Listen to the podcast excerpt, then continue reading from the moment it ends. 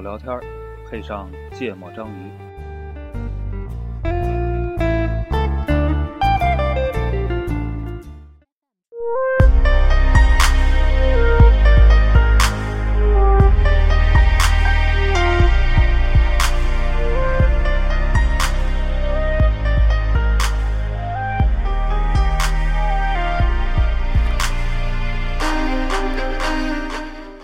大家好，欢迎收听《芥末章鱼》，我是顾哥。大家好，我是一泽。我是娜娜。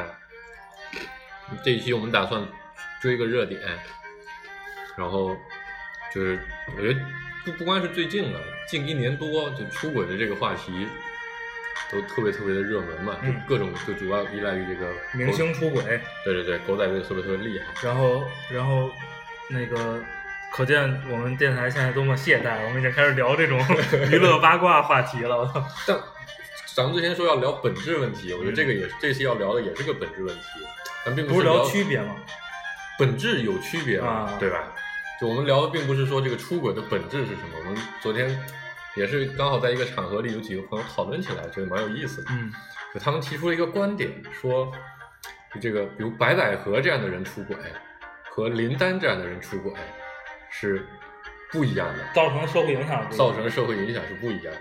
然后，但是大家有点意见不一致，嗯就有点有点有点要争起来的意思。嗯然后我觉得挺有意思的，可以聊一下。嗯，所以当时没争，我们准备回来争。对，憋了一肚子话。不首先说我们要先引用一下那个当时就是在场不，的，我觉得先说一说，你们先就是从第一反应来说，你们觉得有区别吗？我现我我先想问一下，那个林林丹出轨是咋回事儿？我不知道，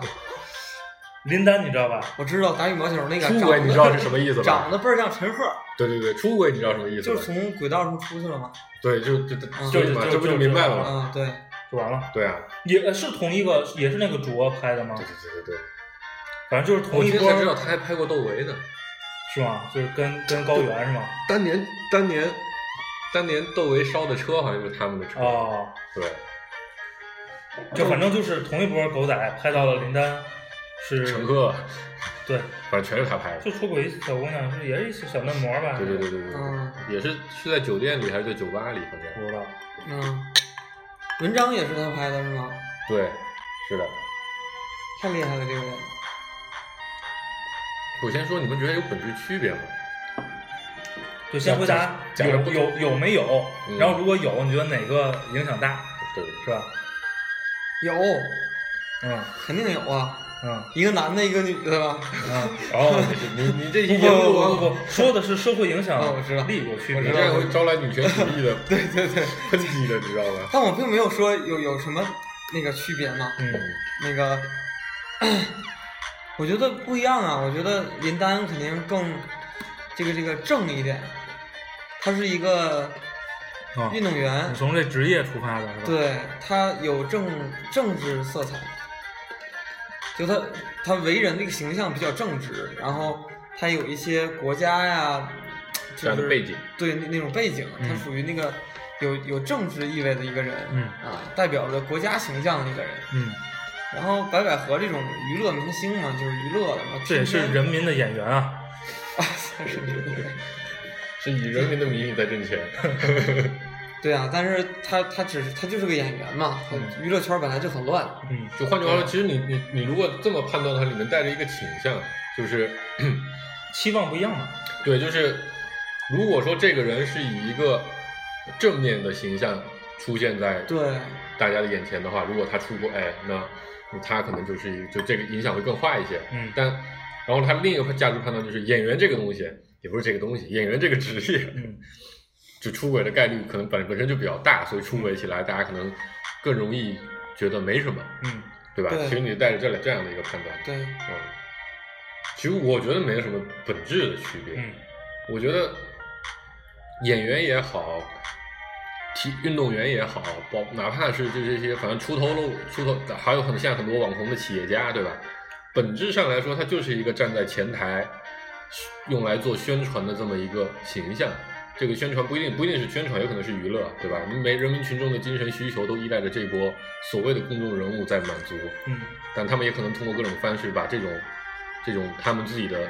带给观众群众、人民群众的这个这个这个这个精神愉悦，嗯，转化成自己的现实收益。嗯这个收益可能是金钱，也可能是一些一些别的方面的收益。完了，其实你群无非就是卖人设嘛。嗯那一旦这个人设崩了崩了之后，其实大家就觉得就就就就就我觉得还好吧，就是本质上都是前面一个形象，后面一个形象，然后他们出轨在性质上并没有任何的不同。嗯，嗯那这期我骑墙啊， 嗯，我觉得本质没区别，但是人民群众的反应有区别，对哦围观群众的反应有区对别。吧？所以就是影响力是影响是不一样的，对吧？嗯其实我觉得你如果从这个事件和当事人本身出发，嗯，我觉得也不应该有区别，都是人嘛，都是名人出轨嘛。对啊，就不是名人，都是人嘛，人之常情嘛，我对吧？这是第一层面嘛，就是说一个人能不能出轨，就人和人之间出轨有没有区别？从大家就这点上大家是一致的，对从心理诉求上可能大部分来说是差不多的，嗯啊，不管是家庭感情破裂也好，还是说一时有了名气之后冲昏了头也好，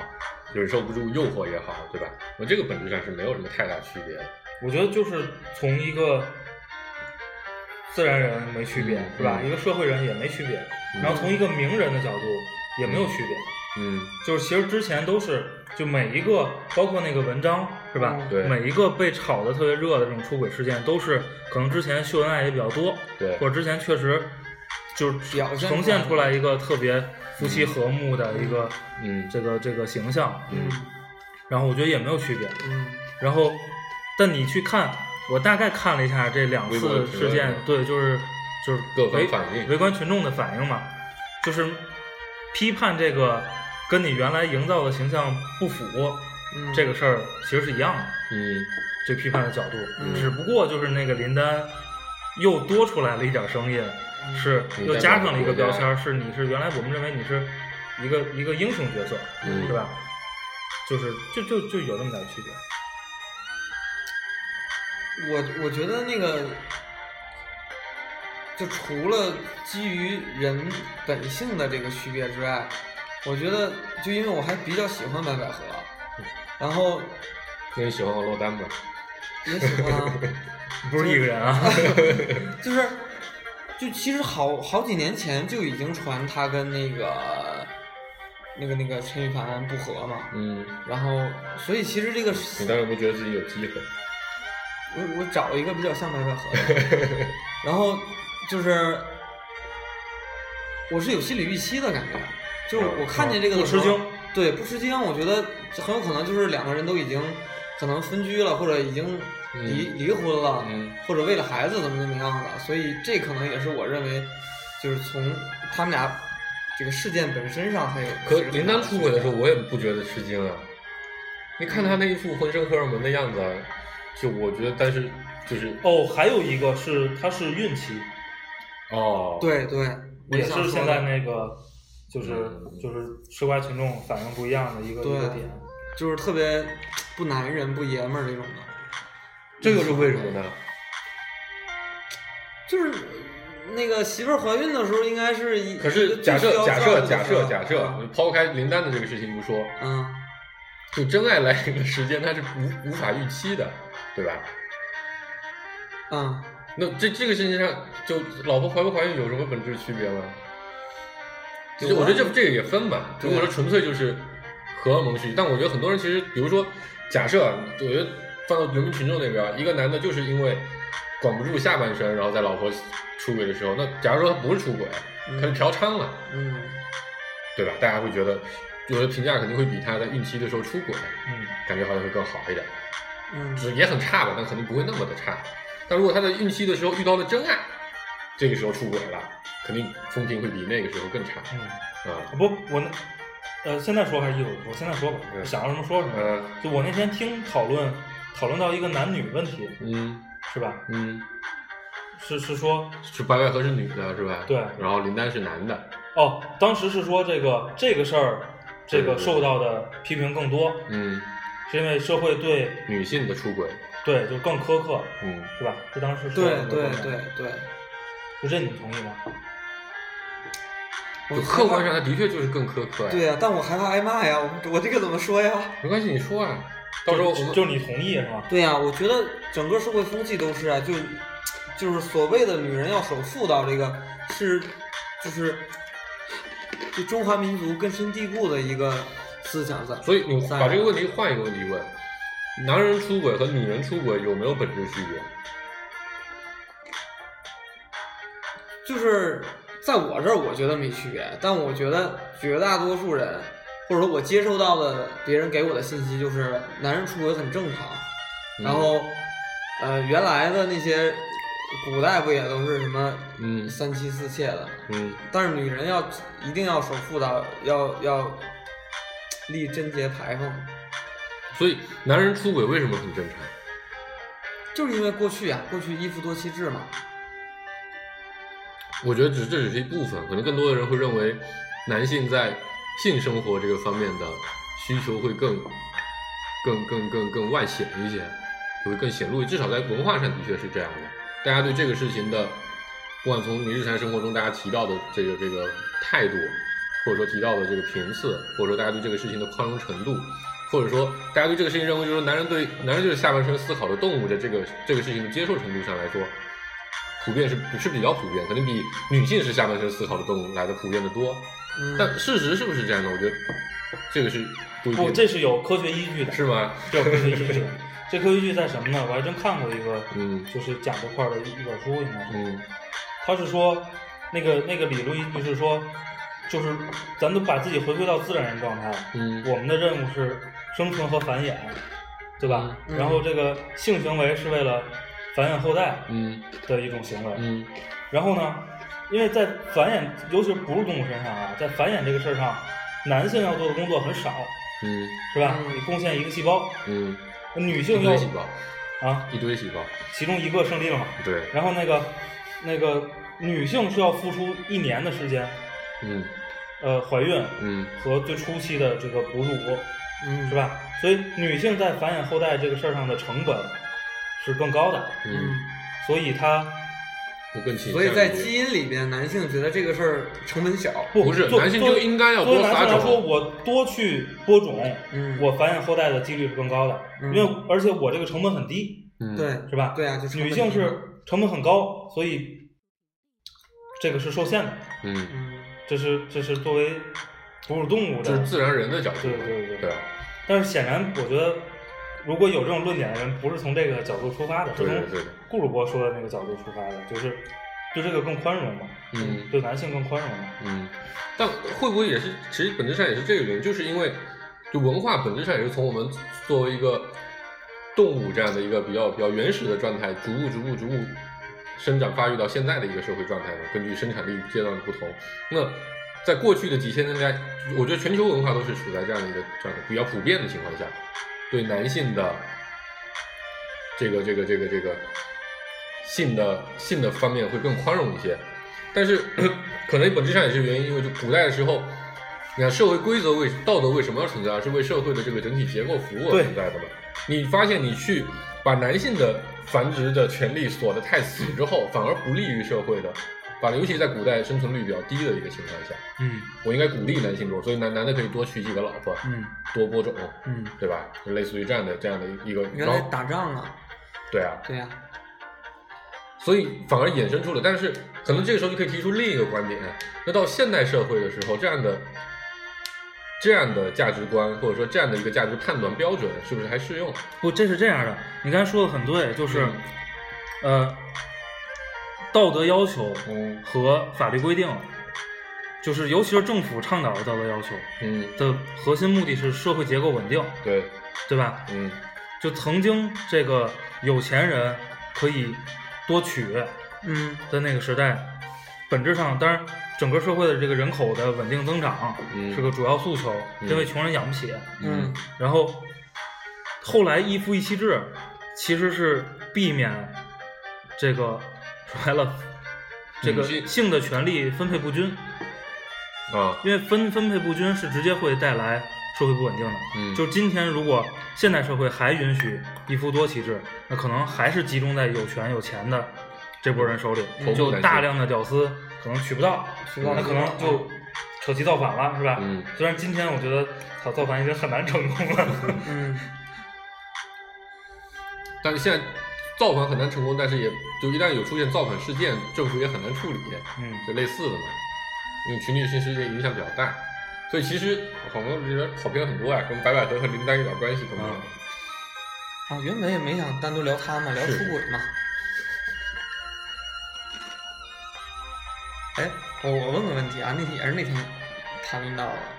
就是你们对于出轨这件事儿的接受程度，或者你认为出轨这个事儿合不合理？哎，这行人根本都不懂。不，你可以假设一个场景，假设你身边有朋友出轨了，对，你你会是你什么会态觉度得他是，你会会不跟他做朋友了，还是觉得无所谓？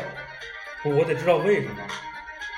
就是没为什么，就我突然嗯间假设林丹是你的好朋友，不我我得知道为什么。你就假设娜娜，就是跟感觉跟媳妇儿没没有特别多的感情了，我然觉后得这样，呃找了个我觉嫩得这模个儿，不应该这么举例，这个这么举例不好聊，因为仨人都坐着呢。比如鑫 儿哥，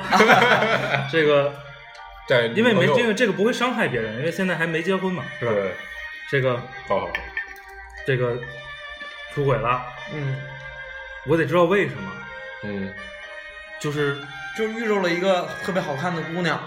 然后俩人就性因格为好也看嘛，性格也新哥不是这么肤浅的人，好吧？不那就然后还得再换个人，就是这个还是有这个人设是吧？不，就我觉得我那个假设挺好的，林丹是你的好朋友，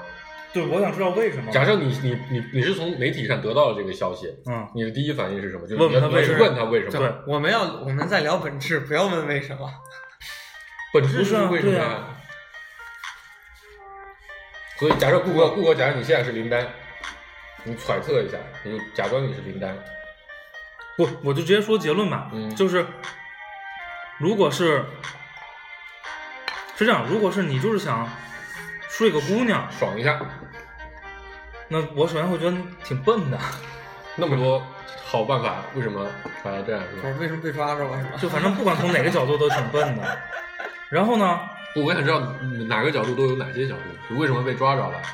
为什么要通对，过我觉出得轨我来觉得我觉得做？被抓到也挺笨的呀。好，然后 我觉得这期节目咱们会洗粉。然后，如果是比如你真的是产生感情了，很重要的感情了，嗯那我觉得也可以理解，嗯是吧？嗯，啊、这这是我的态度。然后你还会跟林丹交朋友吗？我就会啊，就是他出轨这件事儿，可能如果他是找着了一个他认为的真爱，跟那个人在一块儿了，然后把原来的媳妇儿假如他孩子都扔掉了，然后这个时候你不觉得这个人人品有问题，你会继续跟他成为朋友，对，你呢？类似。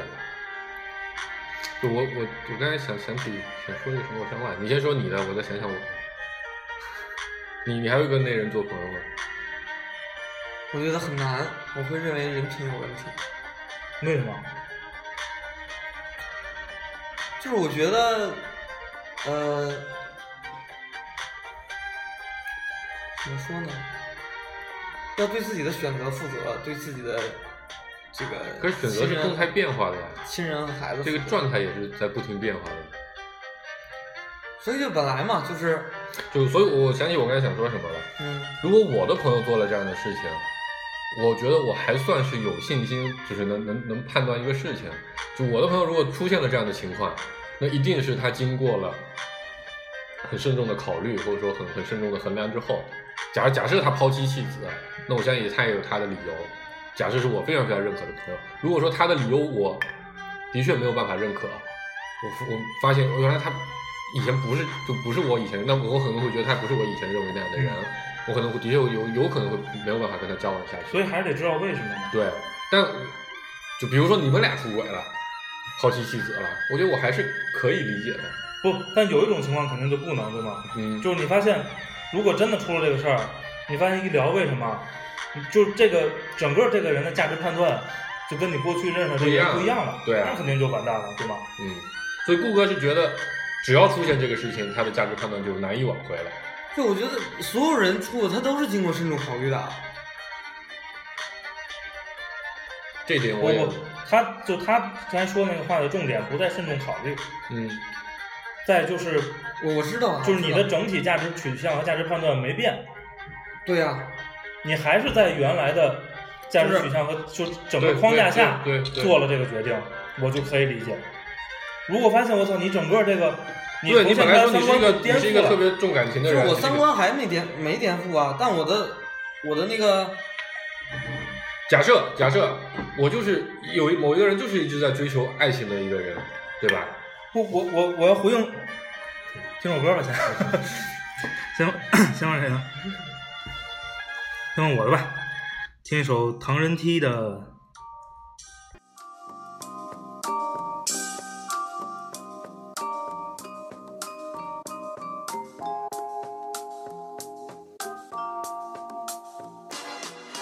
接數，戰鬥中受難中的好友堅守。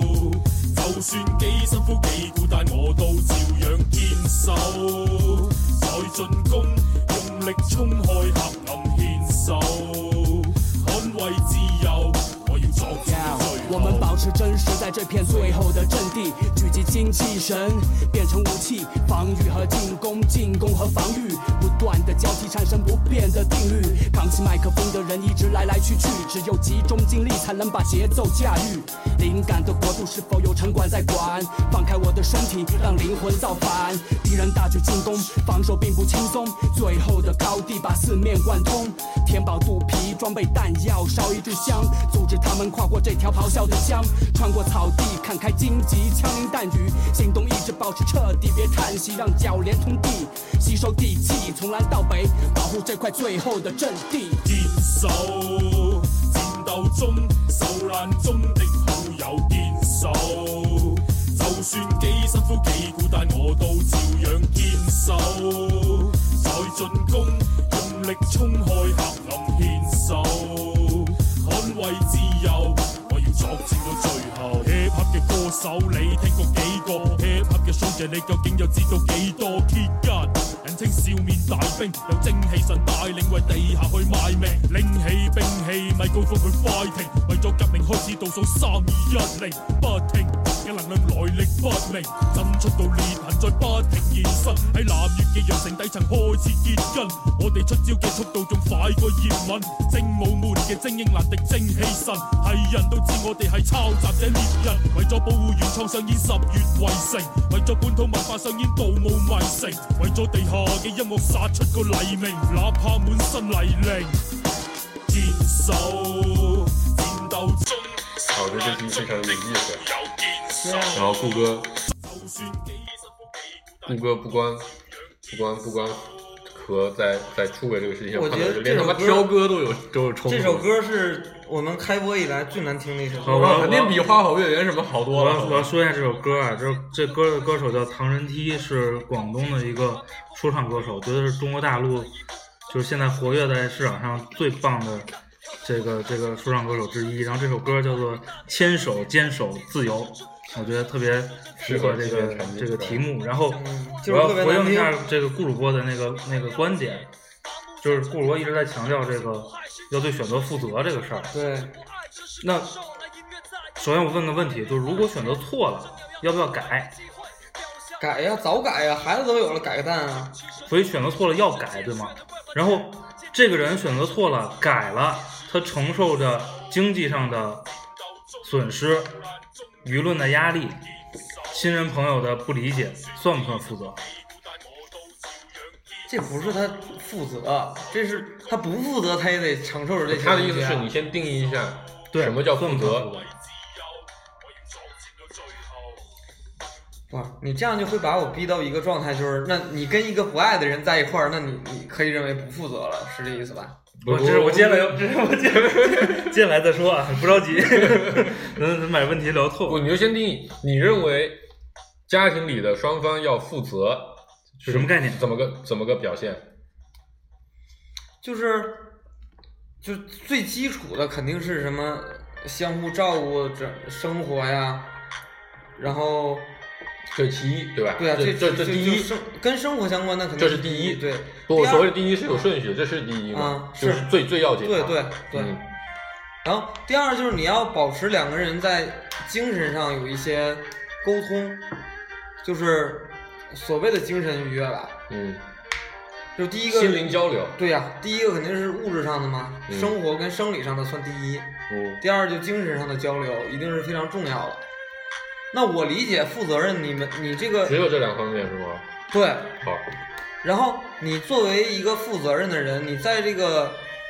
呃两个人这个家庭里边，你其实是要去引导着对方跟你在一个步调上去行走，嗯，这个你能理解吗？我能我能理解，嗯，就是你其实是需要创造很多很多的东西去去让你们的这个感情升级，然后到达一定阶段的时候，其实就就是不单单的是爱情了，而是就是爱情跟亲情在一起的那个那个状态。你你要插话吗？我等他说完。对，我想插个话，嗯就想插个问题，啊嗯就爱情和亲情的区别是什么？或者说他他们在定义上应该怎么做做做这种，就是不同在哪里，还是区别是什么？我觉得亲人跟爱人还是有区别的，就是那个感情是不一样的。怎么不一样？我也想知道不一样在哪。就是你自己感受嘛，你对你媳妇儿跟对你爹妈的我感觉我如果我能感受到，我就不问这个了呀。我觉得亲情更多的是属于血缘关系，可能更多的表达是感。但是那为什么一个跟你没有血缘关系的人，跟你生活久了之后就会有血缘关系呢？不没有，我是说亲情，嗯，就是更多的是血缘关系，嗯但它更多的是然后是感恩，对吧？就是对父母、对亲人，你是有一种，就是骨子里说我们作为一个大家庭，这么多年互相照顾、传承、继承，到达现在这个状态，我是要感恩，我要回报，这是亲情，可能可能在这方面我会感受的比较多。嗯然后爱情不一样，爱情是属于就是碰撞出来的那种，是属于两个人互相吸引，就你觉得爱情是火花的那一部分，对，是吸引的那一部分。嗯然后并且能在这个转变转变的过程中，这个它是不消失的，它是永远你你岁数特别特别就是。就你还会转变成一个不会消失的，不像火花这种临时对闪现对对，的东西就比如，说之前有什么电影，就是就一个那个老爷爷，他到什么结婚纪念日的时候都七八十岁了，还会买一束鲜花给那老太太，然后还会牵着她手，就各种照顾，然后看起来就他看那个老爷子爷子看那个老太太那个眼神儿，就你就他你明显能感到那个是充满爱意的那种那种。怎么说呢？爱惜的那种感觉，嗯嗯嗯嗯嗯。好，你说完了吗？我刚才说哪儿了？说到两个人要共同引导，一致步对调啊，，所以所以就是你要对你要你要对你当初的选择哎这我这个个这个尽负责嘛，就是我你已经你已经在当初做了这个决定哎了，我已经你就要等不把了这个 你就要把这个决定，延续下去。对呀、就我我我这期是没法骑墙了，你知道吗？这故事我政治过于正确。是这样，我我我先问几个问题啊。第一个问题就是，那个我我犯罪了，比如我盗窃，我盗窃，你能原谅然后我认识到盗窃是错的，我自首，嗯并且接受法律的制裁，嗯我是不是一个负责任的人？是那我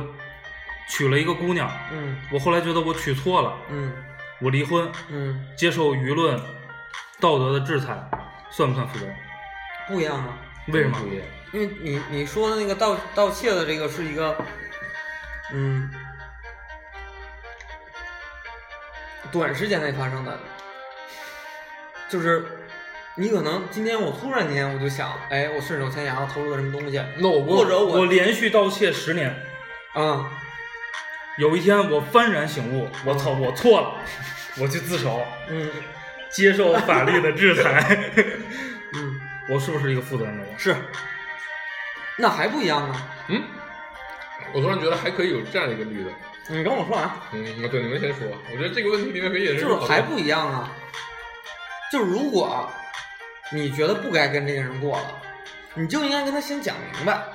说我不想跟你过了，咱俩离婚吧。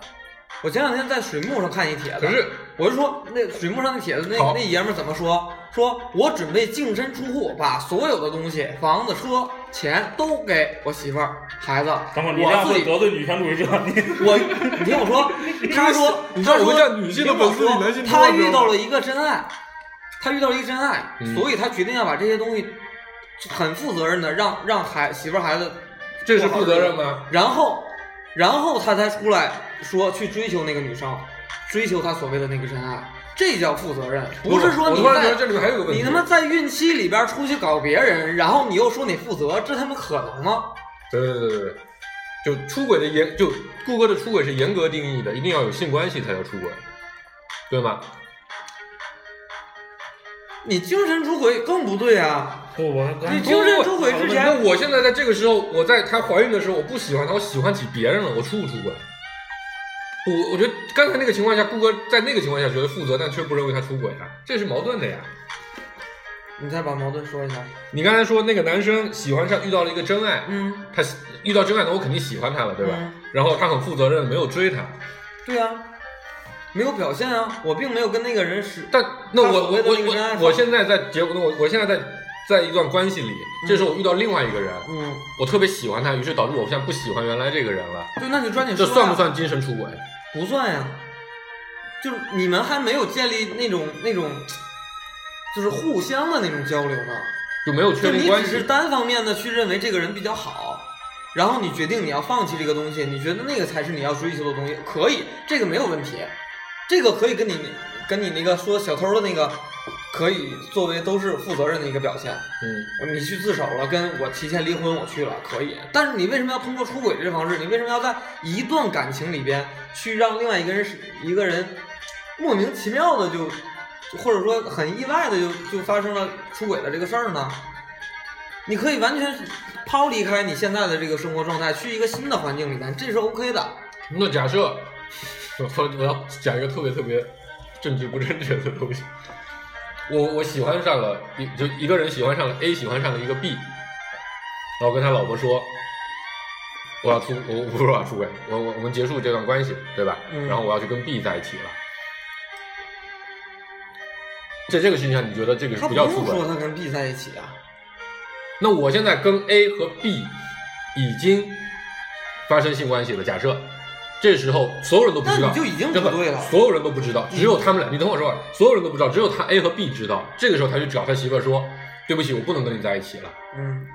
然后我也没说我要跟 B 在一起，然后我们俩结束这段感情。然后过了三年，我才去跟 B 在一起。对，啊那这个他对他家庭还算负责，他至少那我不，那我假设我把你你觉得核心点是我过了三年才跟 B 在一起，还是我没有告诉他，呃其他人不知道有 B 的存在？你觉得核心点是哪个？不，那这个事儿就不重要了。所以嘛，我觉得你的这种你的认为， 所以你看这个这个问题在这，我就我就总结顾哥的问题在哪？顾哥觉得出轨的问题在于不被抓，我是说不，就我换是句话说，说你说的这两个事儿就区别就不重要了。对啊，但但对你来说，但是你你在婚期内已经跟他发生了关系，这个事儿是不对的，是不对，没有说他对对，啊但是所以就是这种事儿是不值得原谅的，这是我的点。对于 A 的老婆或者说对于 A 的朋友来说，嗯，有什么区有你觉得有区别是吗？假设你们都不知道的话，那就没有区别呀。这对于他他所以们嘛，看见的东西是所没以有核区心别点是的。知道或者不知道嘛，对吧？内心，你作为一个人，你自己对得起自己的良心吗？所谓的负责，万一你做了这件事儿，就有可能被发现。所以不，我想说的是这对个吗，顾哥觉得这个事情不对或者不好，核心的原因在于，一旦这个事情做了，会对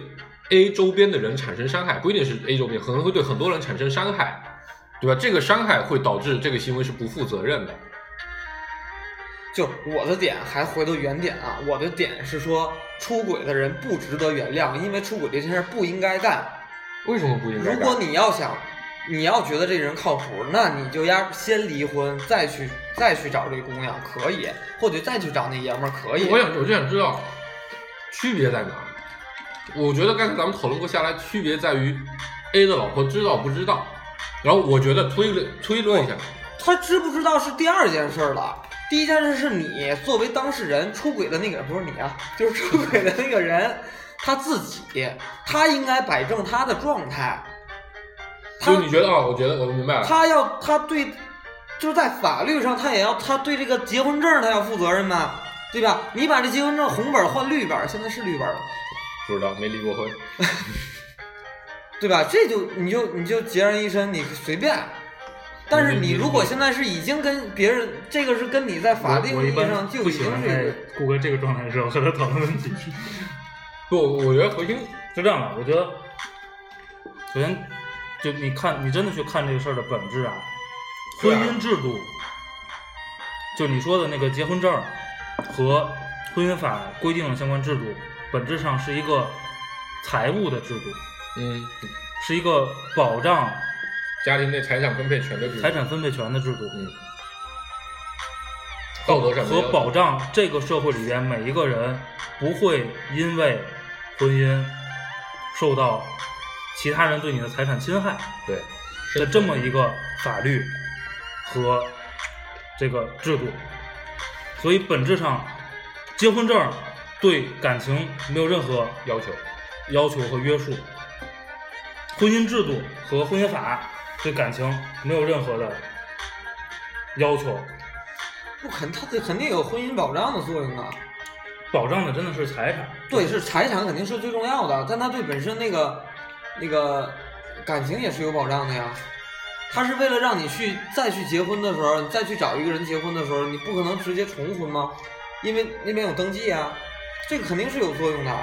我一直认我为我同意他这个观点啊。不，你知道重婚的，就是重婚是罪，对吧？对啊，重婚是罪的本质原因是因为它财产影响了那个财产分配。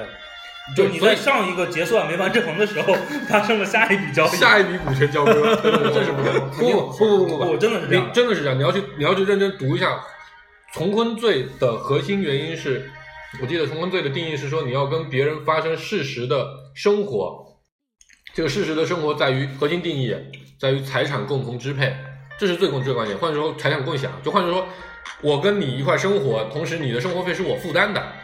不是你这个才的意思是我跟我结完婚，我再跟别人领个结婚证，但我没有给他钱花。你领不了结婚证，因为你国家是统一登记的嘛。我的意思是，不啊，不有不好不多不不，你听我说，的确就是这样判的。你和 A 结婚了，然后你和 B 长期的同居，但你们的经济没有任何的问题。换嗯句我话说，们没有你长期的同居呢，算不算算重婚婚不不算重罪算重婚罪，就是我领了那俩你证儿不算重婚是吗？没法领两证，哪有领两证这个问不题？领就就领当年有，当领年俩有证存在在这个政府部门的 IT 系统建设不完善的时候是吧对对对对所以我们呼吁啊，政府部门 IT 升级 是不是？ 这可以联系。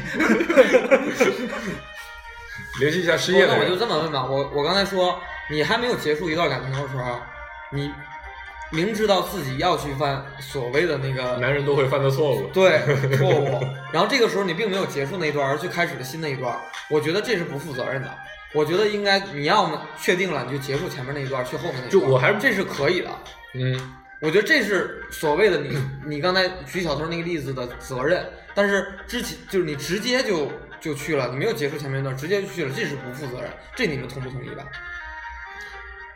就我还是想，我其实我就你就回答同意不同意不同意。如果你非要我这么回答啊的？话，那你说吧，就我觉得核心的问题在于说，你觉得，我觉得还是就所有的负责任没有定义清楚嘛。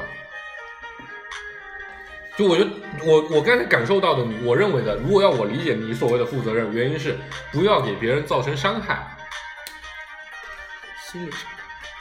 不对啊，不管是心理上的还是财产上的，无所谓，只要不要给别人造成伤，这是你的核心问题，所以你才会说出，当我发生了性关系，但是其他人不知道，和我没有发生性关系，但我已经喜欢他，没有本质区别，这个说法是这样吗？首先，你是刚才我们是不是有这个观点，对，这是第二点哈。对吧？那那这样的话，其实如果说我只需要不对别人造成伤害，那这个事情就很合理啊。不合理啊！为什么呢？因因为为无非就是你需要说，每个人在出轨之前一定都要给自己背一个道德的谴责，对吧？出轨一定是不对的，你每个人都要觉得心里很难受。对，我不认为这个是法律可以规定我，我一旦出轨，财产一分不拿，净身出户，但法律并不是这么规定，我可以接受，我可以理解，嗯，对吧？这是要我付的责，这是我的成本。法道德上也可以谴责我，你你这么做了之后，就一定是万夫所指啊，要对为这个社会的道德所不容，我也可以接受。嗯，事实社会就是这样的。对啊，但是如果说所有人都没有办法理解我在这样的情况下，我做出了这样一个决定，我觉得这个事情我无法理解。那个，你听首歌啊，听首歌回来我有一个问题要问顾主播，听听你的。好，这首歌啊名字有点贱，叫《我就喜欢》，I like。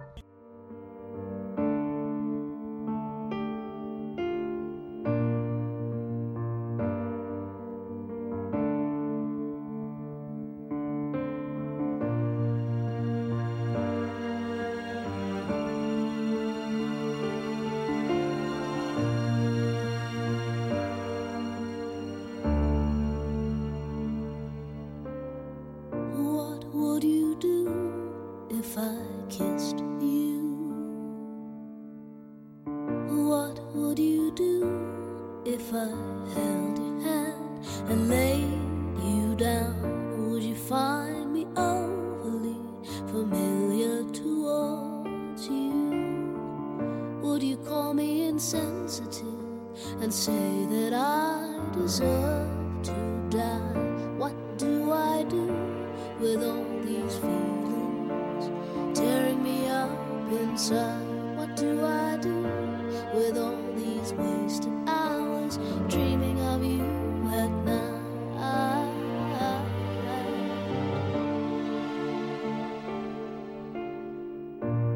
I'd like to call you sometime.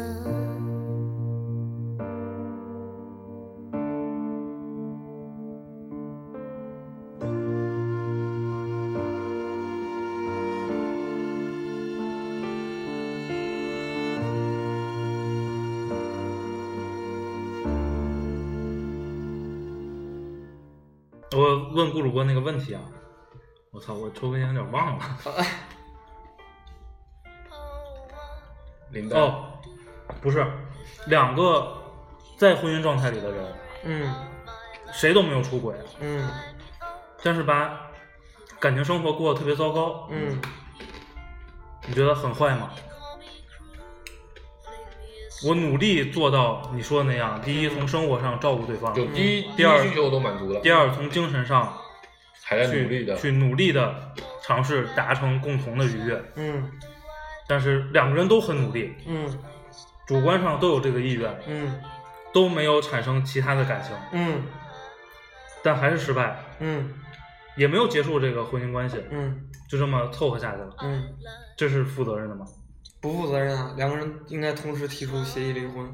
这是不负责任的，对吧？啊，好，那就就是不就是，我觉得还要留后 路。不不不 是这样的，就是如果两个人觉得虽然没那么好，但是觉得找不到更好的了，或者说觉得这样过也能将就，但是他们俩都努力了，其实是可以认为是负责任的。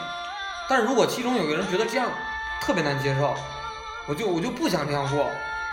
我觉得如果不这样，我可能有更好的机会、更好的生活、更幸福，那他就应该就是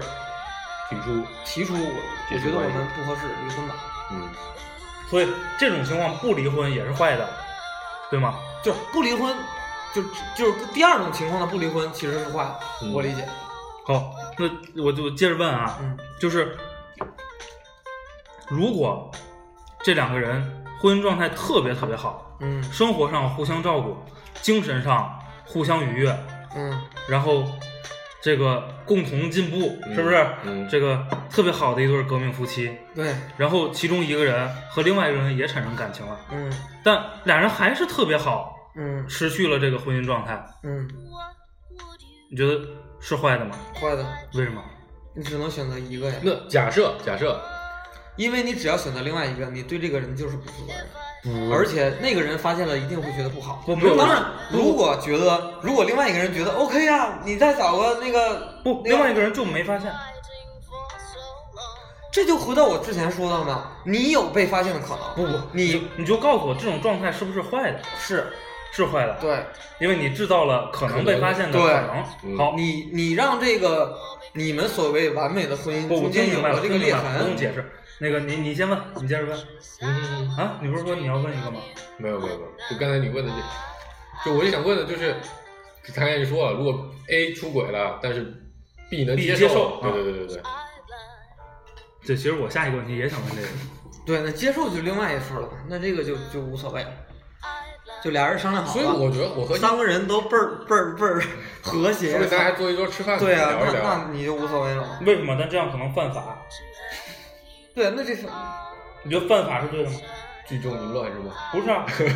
这个是可能犯重婚罪的，你知对道吗？对对对对。嗯，但如果是这样的话，法律并不会去追究的。是吗？重婚罪要求你就是一方主另一方张不，接受，一方主张，对对对对，是是是是是主动主诉，不是公诉案件。嗯，就其实我比较关注的就是当事人的心态。如果当事人都能接受，其实身边的人我都所以嘛，我觉得还是无法，就是我觉得咱俩这个矛哎盾没有调，和。那我再问个问题吧，嗯假设就出现这种情况，嗯就是 A 和 B 夫妻极其和睦，嗯五好家庭，嗯是吧？嗯然后呢，A 出轨 C，嗯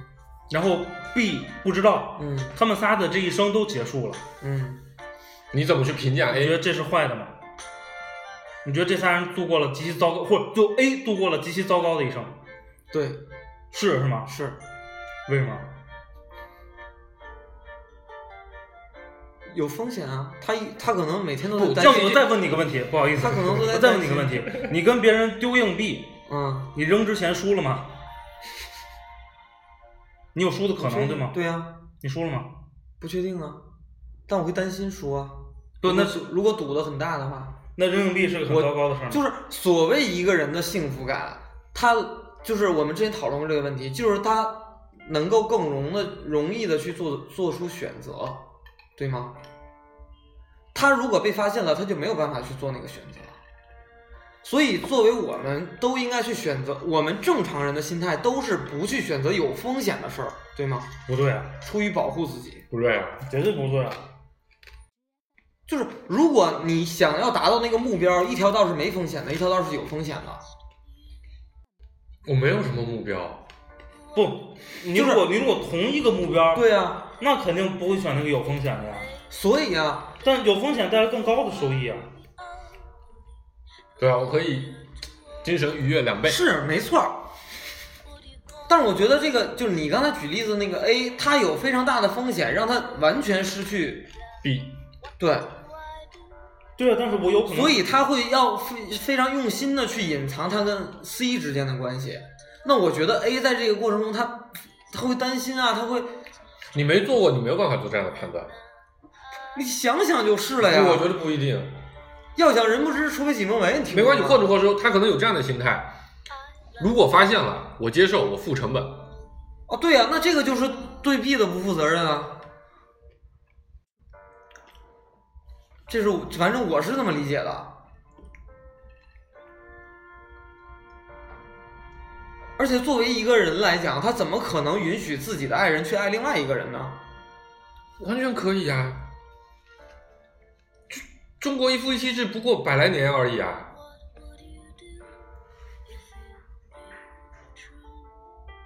对呀、我不理解。我认为就是你选择就选择自己最喜欢的。不，我觉得所以就是在一夫一妻制之前的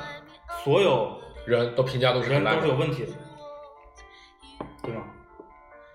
不，那可能当时那个社会场景里面就觉所得以你看我人家就可以爱很多人呀、不不不，我觉得核心问题就在这里。我觉得我们的分歧就在于，我所谓的本质是人存在于这个社会就必然会有的东西叫做本质，对吧？七情六欲这是本质，但是在此时此刻当下这个时代里，他以这样的观点来要求我必须为一夫一妻制背起责任，产生愧疚感。我这只是这不是本质。啊我觉得你不是在为一夫一妻制负责任，而是你在为你的现在的那个爱人负责任。不，就是就是，那就就是假设啊，这个我操，有一天你穿越了，嗯是吧？你回到了你回到不用太远，你回到清朝，嗯嗯，可以纳妾的时候，对，对，怎么办？可以啊，因为那个时候我的爱人他接受这件事儿，不，你不觉得人不可能接受吗？不，就是当代的我们，所以嘛，你的核心论点就是因为现代的社会价值观这么要求你，你就必须这么干。不但是是因这为你的那个爱人，就比如说你你媳妇儿，他如果接受，就刚才为什么我说那三个人哎 A、B、你觉得 C 不可能他们是可以接受的吗，不，他的意思是现在因不为能接受因为你社会周边的其他人都没有办法接受这个事情，所以你去做这个事情就不负责任。所以在顾客的这个观点里面，人的所有行为是需要通过别人来是定义周边你的，人，是你的那个爱人。就这就是你旁边的人，除了你自己以外 的人。对啊呀、就对呀、就是他嘛，就跟其他人没关系。如果如果他能接受的话是一样的。刚才我说过了，我是刚才说顾客 A、B、没有 C 的那扩得那么个大，他只是扩的比较小一 A、B、点。C 的那个关系，我是我是我刚才说是可以的，对吧？但你觉得 A 是不可不可能接受的，对吗？对，我是说就是在现是现就是现现在是很难接受的。我现在我是说现在很少接受吧，就你觉得很少接受的原因是什么呢？本质是什么？原因其实是现在的道德。道德要求和婚姻制度决定的，对吗？对呀、你可以认为啊，就就是不是我可以认为是不是是事实是这样吗？是吧是吧？对吧？那不尊重当今社会的，道德的人不认可当今社会的婚姻制度和主流道德标准的人，嗯，是一个糟糕的人吗？不一定，可以可以不是，什么情况下可以不是？他没有去做的时候就可以认为不是。不就就是你你媳妇儿接受，所以你去违反了这个道德标准，可以。不，我就是我自己不尊重。那不行，你对你媳妇儿不负责任。我我我我体会一下，所以我觉得顾哥其实在这我这个事情上我我认为啊，我认为你们两个之间是有一个契约的，这个契约是建立在某一个共同认知的一你看个情况下。契约，一定会规定你应该怎样。你听我说啊嗯嗯，嗯在这个契约的一个情况下，如果说你们两个协商 OK，做了一些超越契约的事儿，两个人觉得不影响这个契约的协定，那没有问题。那个时候这个契约就是个纸， 不，其实因为你跟两两个其实人刚刚在咱们已经假设达成了一个新的契我约，明白你的意思了。就咱们刚刚假设那种情况，完全没有破坏这个契约。对啊，那可以，A B C 的那个我说了可以，不，A 不 A 哎不不知道的情况下， A 和 B 的契约没有受到破坏。有违反这个契约的风险，就是你会担心让 C 知道，让 B 知。对，让 B 不知假道， A 不担心，担心啊，我不担心，不担心，我就是不认可这事儿，这完全不是心理负担。 OK，那那那你就觉得 A 是一个很糟糕的但人是吗 B B 会认为这个有风险，对吗？ B 不知道 B 啊，不知道吧？就万一 C- 如果 B 知道了，不 B 不知道啊，B 如知道就不是风险了如果对吗 B 知道了，B 知道就不是风险就了，是所以我问，如果 B 知道了，会不会影响？会，这就是有风险的。B 知道了不会，那这没问题。不这事儿有风险是一定有风险是百分之百的，对吗？对啊，然后你刚才说是这个有风险的情况情况下，这事儿糟糕是糟糕在 A 因为考虑到这个风险会长时间受到这个心理的负担，嗯，对吗？对我现在说 A 假设没有心理负担，A 就是一个这个特立独行的人，我就是跟当今这个制度格格不入。那一样，我还是认为不负责任，因为它有风险，有风险被 B 发现，有可能让现在的三个人的结这个状态完全破坏掉。所以做有风险损害别人的事儿就是不负责任的，是是这么推论吗？不，你不就是只是啊在这种场景下，哦咱们就本质就是在嘛这，本种场质景嘛。下，对呀、你就事论事，咱就就事论事了，不是对吗，那就跟刚才你问的一样啊。我说出轨这件事儿对或者不对，你会问为因为什么出轨，对呀、是啊一样不同的场景呀。不是，啊我觉得这两个对这场景不一样的原因在于说，如果你问顾哥出轨了怎么办，我会问为什么；如果说林丹出轨了怎么办，啊，终于回来了，我操，还有一分钟，赶紧。 林丹出轨怎么办？那我会用社会的客观道德来评价他。但如果林丹是我朋友，那就是另一回事儿了。你要赶快让顾主播说一下，他刚刚说他是可以理解那个谁的，白百那个合不可以轻度原谅的，赶紧，没时间了。不，就我刚才说了，就是白百合出轨是因为她已经跟陈羽凡分居了很长时间，所以我认为她的出轨跟林丹的本质区别就是，就之前那个区别说完了，就是现有的这个区别是说她已经是在陈羽凡能够接受的情况下去找了他一个自己可能认为爱的我人，假设他不接受，他受到了极大的伤害呢哦对，那他就有问题了。啊，所以我认为就是，如果你的出轨是你现在所爱所爱的那个人接受的，这个是所以可是这样以，容我忍总的结一下顾主播的观点，就是你是不是一个糟糕的人，取决于两点：第一，你是不是给其他人造成了实际伤害；第二，你有没有可能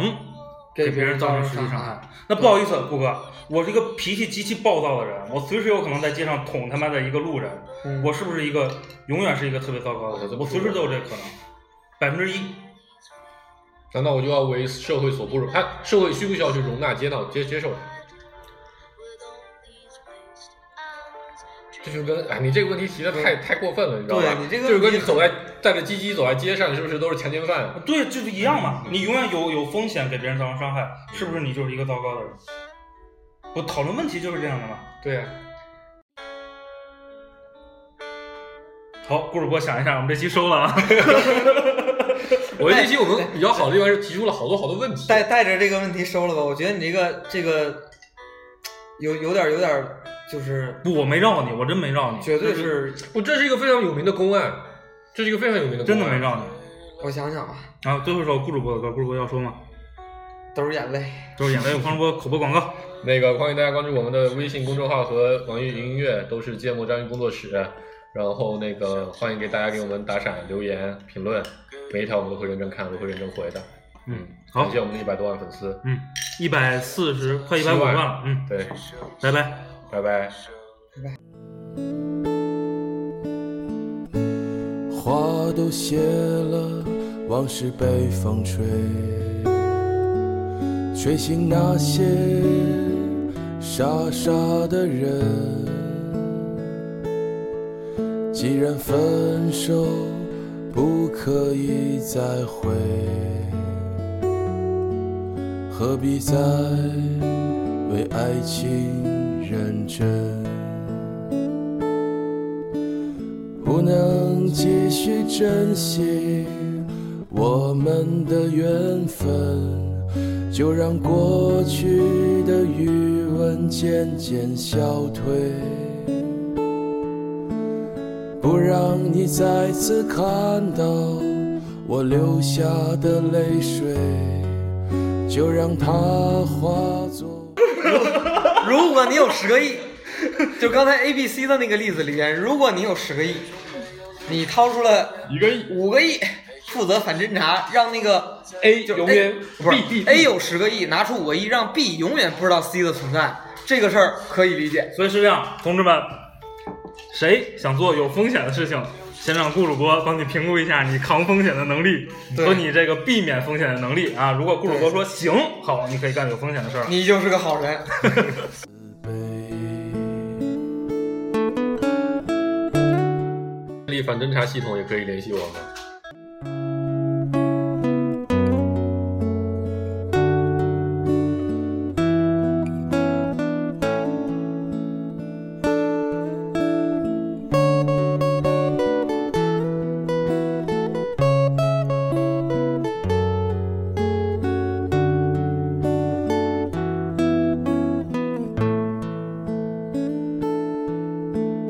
不能继续珍惜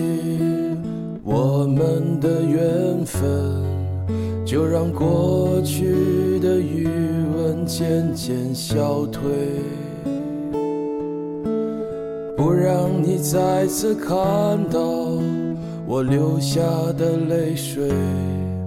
就让它化作无形的伤悲。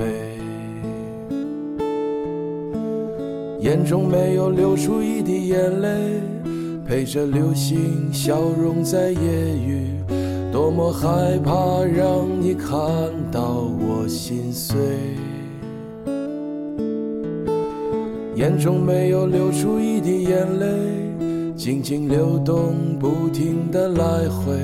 再也不为心疼你而感到慈悲。